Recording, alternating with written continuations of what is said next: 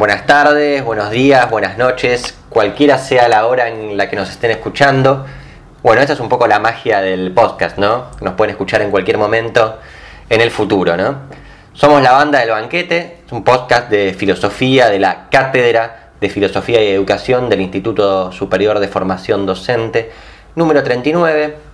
En este episodio somos los estudiantes María Carriles, Sandra Santizo y, que les habla, Felipe Saldívar.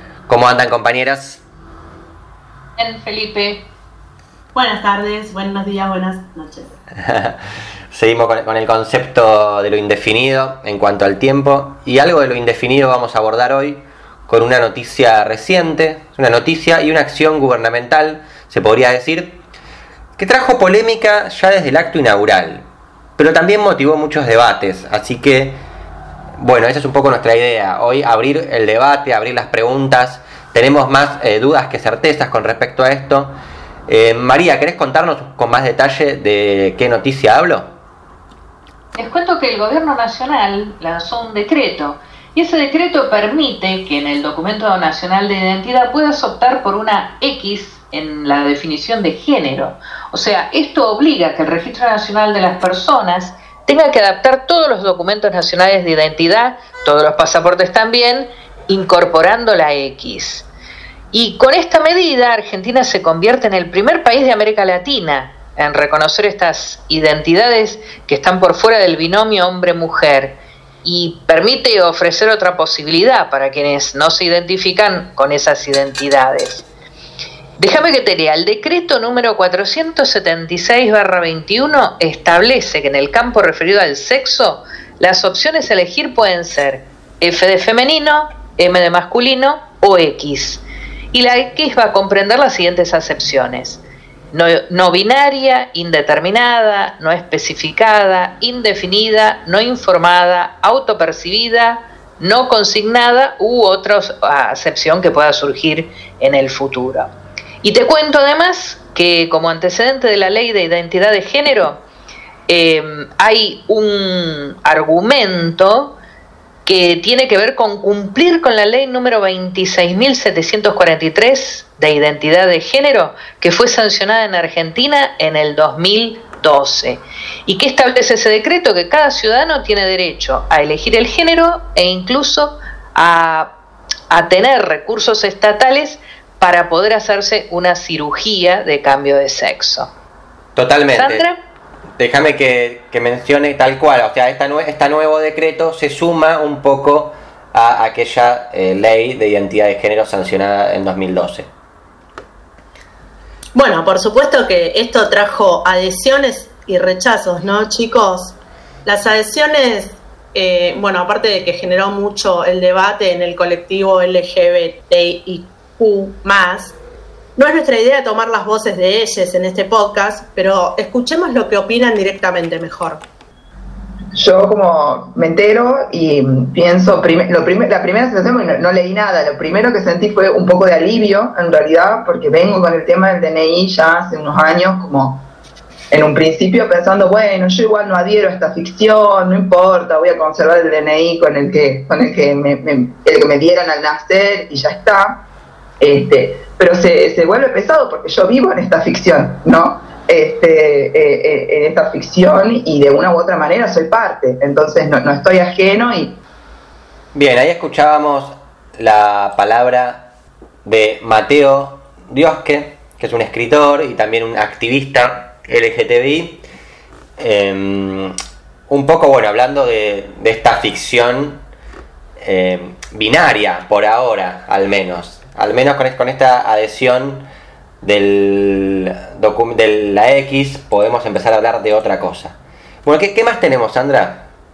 Así como teníamos personas que estaban a favor de lo, de lo acontecido, también tenemos personas en las que generó rechazos, ¿no es cierto? Desde ya en el acto mismo del lanzamiento del decreto. Una de las personas que pasó al frente para recibir su documento no binario mostró una remera que decía, no somos una X desde el público otra persona dijo lo siguiente, no es una X, es un sentimiento interno. Igual, obviamente, vamos a escucharlos de boca propia. No binarios también, a género, interno no es una X. Y lo quiero dejar bien claro. Y celebro y abrazo a todas las personas que hoy podrá acceder a esta Bueno, ahí la voz oficial de- del acto interrumpe a esta persona que está hablando desde el público. Em, pero bueno, es un poco la- las primeras polémicas que aparecen sobre el tema de, de una X genérica que engloba a esa tercera posición y la marca con una X. Exacto, porque lo que nos quieren traer las personas involucradas en el asunto es que el género no es eh, una identidad que uno lo trae por naturaleza, sino más bien que es una construcción, que el género se construye, que la idea de género no está determinada, no es esencia, que no son así para siempre y, y- en todos lados también, ¿no es cierto? Sino que cada sociedad la organiza, la arma, la construye en relación entre cuerpo, género y deseo. Cada sociedad de un modo distinto, claramente. Este, esto significa que ha sido construido. O sea, si no es natural, es construido, determinado por las sociedades humanas. Las, las agrupaciones de mujeres feministas, así como las de gays y lesbianas, junto a los investigadores de diversas disciplinas humanísticas, denunciaron así que el posicionamiento de género es una relación social y que como tal está atravesada por vínculos de poder. Queremos remitirnos un poquito también a, cómo empieza todo esto, ¿no? Avanzados los años 70, el feminismo de la diferencia centró la mirada en torno a la pregunta, ¿qué constituye a una mujer? ¿Cómo se forma? En este giro, en primer lugar, se pensó en la mujer, ya no como comparación con el varón, sino en relación con sus aportes específicos a la vida social, las formas históricas en que se desplegó lo femenino y la necesidad de visualizar, visibilizar y valorarlo, valorarlo en sí. Muy bueno, muy Bien. interesante, Sandra, lo que mencionás. Eh, cre- creo que estás haciendo un poco de referencia a Teresa de Lauretis, ¿no? Y a lo que quería llegar era a esta escritora famosa, a esta filósofa fam- famosa quien puso en, a la teoría queer, al, movimiento en lo más alto, ¿no? Y de las esferas académicas y de las esferas de investigación.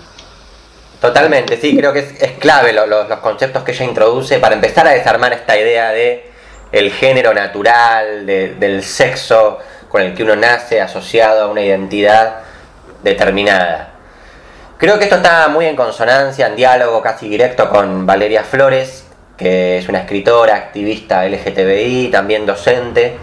Ella escribió un texto más actual, digamos, que el de Teresa de Lauretti, pero que también se relaciona mucho con este, con este nuevo decreto, con esta nueva medida para mí, que es la pedagogía como aparato de producción corporal. Lo que dice Flores, eh, citando a Donna Haraway, es que los cuerpos no nacen, son fabricados. Es decir, nosotros venimos al mundo y a priori no tenemos un género, una identidad establecida. Hay todo un aparato eh, social eh, y político, una tecnología psicopolítica de modelización de la subjetividad, dice Flores, que establece las identidades de género y unas sexualidades fijas. Digamos que todo esto contribuye a una especie de dispositivo ceguera del ojo hetero. Es decir, eh, nosotros miramos el mundo a través de este dispositivo de ceguera ojo hetero y aquello que se corre del binomio hombre-mujer aparece invisibilizado, no se ve, es el famoso escotoma. Ella agarra este concepto de la medicina para traerlo un poco a esta tercera posición que se sale de la lógica binaria. A mí me interesaba este concepto de escotoma en relación al documento X. Eh, por un lado, para mí, esto es una opinión más personal, la X, al intentar englobar a todo un colectivo con una X, de alguna forma homogeneiza a este, a este colectivo. Sin embargo, aparece ya, empieza a haber una visibilización. Dice Flores que la invisibilidad es ausencia. Bueno, la X, eh, por lo menos hay una presencia, aparece algo, aparece un símbolo. Por más que esté incompleto, por más que no sea suficiente, al menos hay una pequeña visibilidad. En este sentido, Flores habla mucho de el ojo visco queer, ¿no? De, hablar de lateral- lateralidades, de límites, líneas de fuga. creo que la incorporación del documento X funciona como una lateralidad. Ayuda un poco a desprogramar estos dispositivos del ojo hétero que determinan la lógica binaria hombre-mujer. Entonces me parece que es un, paso positivo. Em, interesante lo que mencionaba Mateo en el audio que escuchamos, que hay una ficción, ¿no? Una ficción heteronormativa. Creo que a eso se refiere Flores cuando habla del dispositivo de ojo heterosexual, de visión heterosexual. Bien, em, María quería compartir un poco también eh, algunos límites de, de esta nueva, de este nuevo decreto, ¿no? Sí, em, déjame antes hacer un, entroncamiento con lo que está pasando hoy en, en, el mundo, ¿no es cierto? Nosotros pensamos este DNI como el éxito de un grupo de personas de la sociedad que han conseguido sus derechos. Y déjame que te cuente que Judith Butler tenía una frase que decía que todos los seres humanos, solo por ser humanos, somos precarios, frágiles y vulnerables. ¿Quiénes somos nosotros? ¿Hasta dónde llega un colectivo?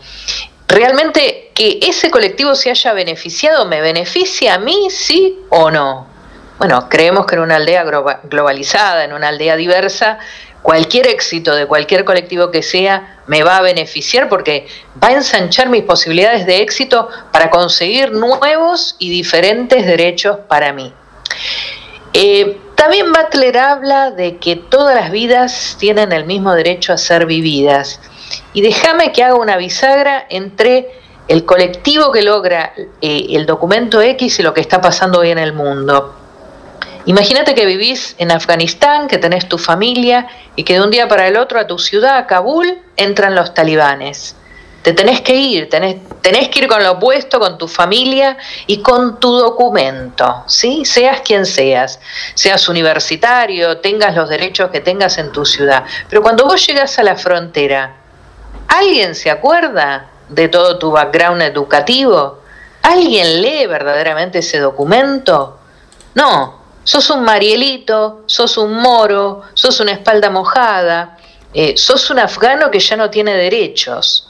Por eso Butler dice algo así como, yo de por sí soy una asamblea, soy un ensamblaje, es decir, soy una sumatoria de gente con diferentes religiones, razas, banderías políticas y lucho por la ampliación de mis derechos. Y me pregunto, hoy, esta semana, en Afganistán, ¿alguien piensa en los refugiados políticos? ¿Alguien piensa en esas mujeres con un documento que dice que son mujeres que han perdido todo derecho porque la Sharia las convierte en esclavas de los talibanes? Fíjate vos cómo la modernidad, si se quiere, entre comillas, del documento X se da de narices contra un mundo talibanizado, anticuado que vuelve a la Edad Media. Y, por eso también retomo un concepto de Hannah Arendt que decía que en la polis, en las ciudades, los excluidos, es decir, los seres que no tienen realidad, carecen de un lugar social o político. Los no binarios no tenían un lugar político, ahora lo consiguieron. Y por el otro lado, en otras partes del planeta, las mujeres y los exiliados políticos y los migrantes a la fuerza acaban de perder todos sus derechos. Ahora, yendo un poco a qué pasa con el documento X, bueno, te cuento que hay alguna incongruencia, hay alguna inconsistencia porque deja un vacío legal. Por ejemplo, una persona no binaria se jubila a los 60 años como mujer o a los 65 como los hombres? ¿Quién lo va a determinar? La asignación universal por hijo, ¿no es cierto que la percibe solo uno de los progenitores y siempre se le da prioridad a la madre? ¿A quién le van a dar prioridad si la persona es no binaria? Te cuento que alguien pensó ya en esto. Y entonces en la ANSES tienen 120 días y en toda la administración pública para entrenar a la gente que se ocupa de pensiones, de jubilaciones y de estos beneficios, para intentar llegar a alguna solución o por lo menos eh, resolver las preguntas que los no binarios empiezan a tener. Pero más allá de lo que pase acá internamente en Argentina, hay un segundo problema, hay un segundo escollo. Las personas que tengan un pasaporte X, como no binario, no van a poder entrar a muchos países del mundo. Hay muy pocos que han reconocido el género no binario, por ejemplo, India, Nepal, Australia, Nueva Zelanda, pero faltan el resto del planeta. Entonces, eh, Estados Unidos, por ejemplo, ya se expidió y dijo que documento X no lo aceptan. Siguen con el tema de ser binario o no ser binario. Así que bueno, compañeros, les tiro estas cuestiones también que siguen irresueltas para ver cómo continúa eh, el desarrollo de, de, la vida de los no binarios con estas cuestiones de vacíos legales por sus documentos. El tiempo dirá. Muy bueno, muy bueno todo lo que planteas María y tal cual. Nosotros en este podcast abrimos más preguntas de las que cerramos, o tenemos más preguntas que respuestas en definitiva. Eh, pero bueno, yo al menos pienso, creo que es un primer paso, pero bueno, es difícil, hay muchas cuestiones para resolver. Eh, está buenísimo lo que nos trajo María. Eh, lo que a mí me atrapa en, en, toda esta discusión y en estos debates que por supuesto no quedan cerrados y que van a seguir adelante es esperar a ver cómo esos países que María nombraba en los cuales no aceptan esta condición en el documento eh, van a alzarse para, para conseguirlo también, ¿no es cierto?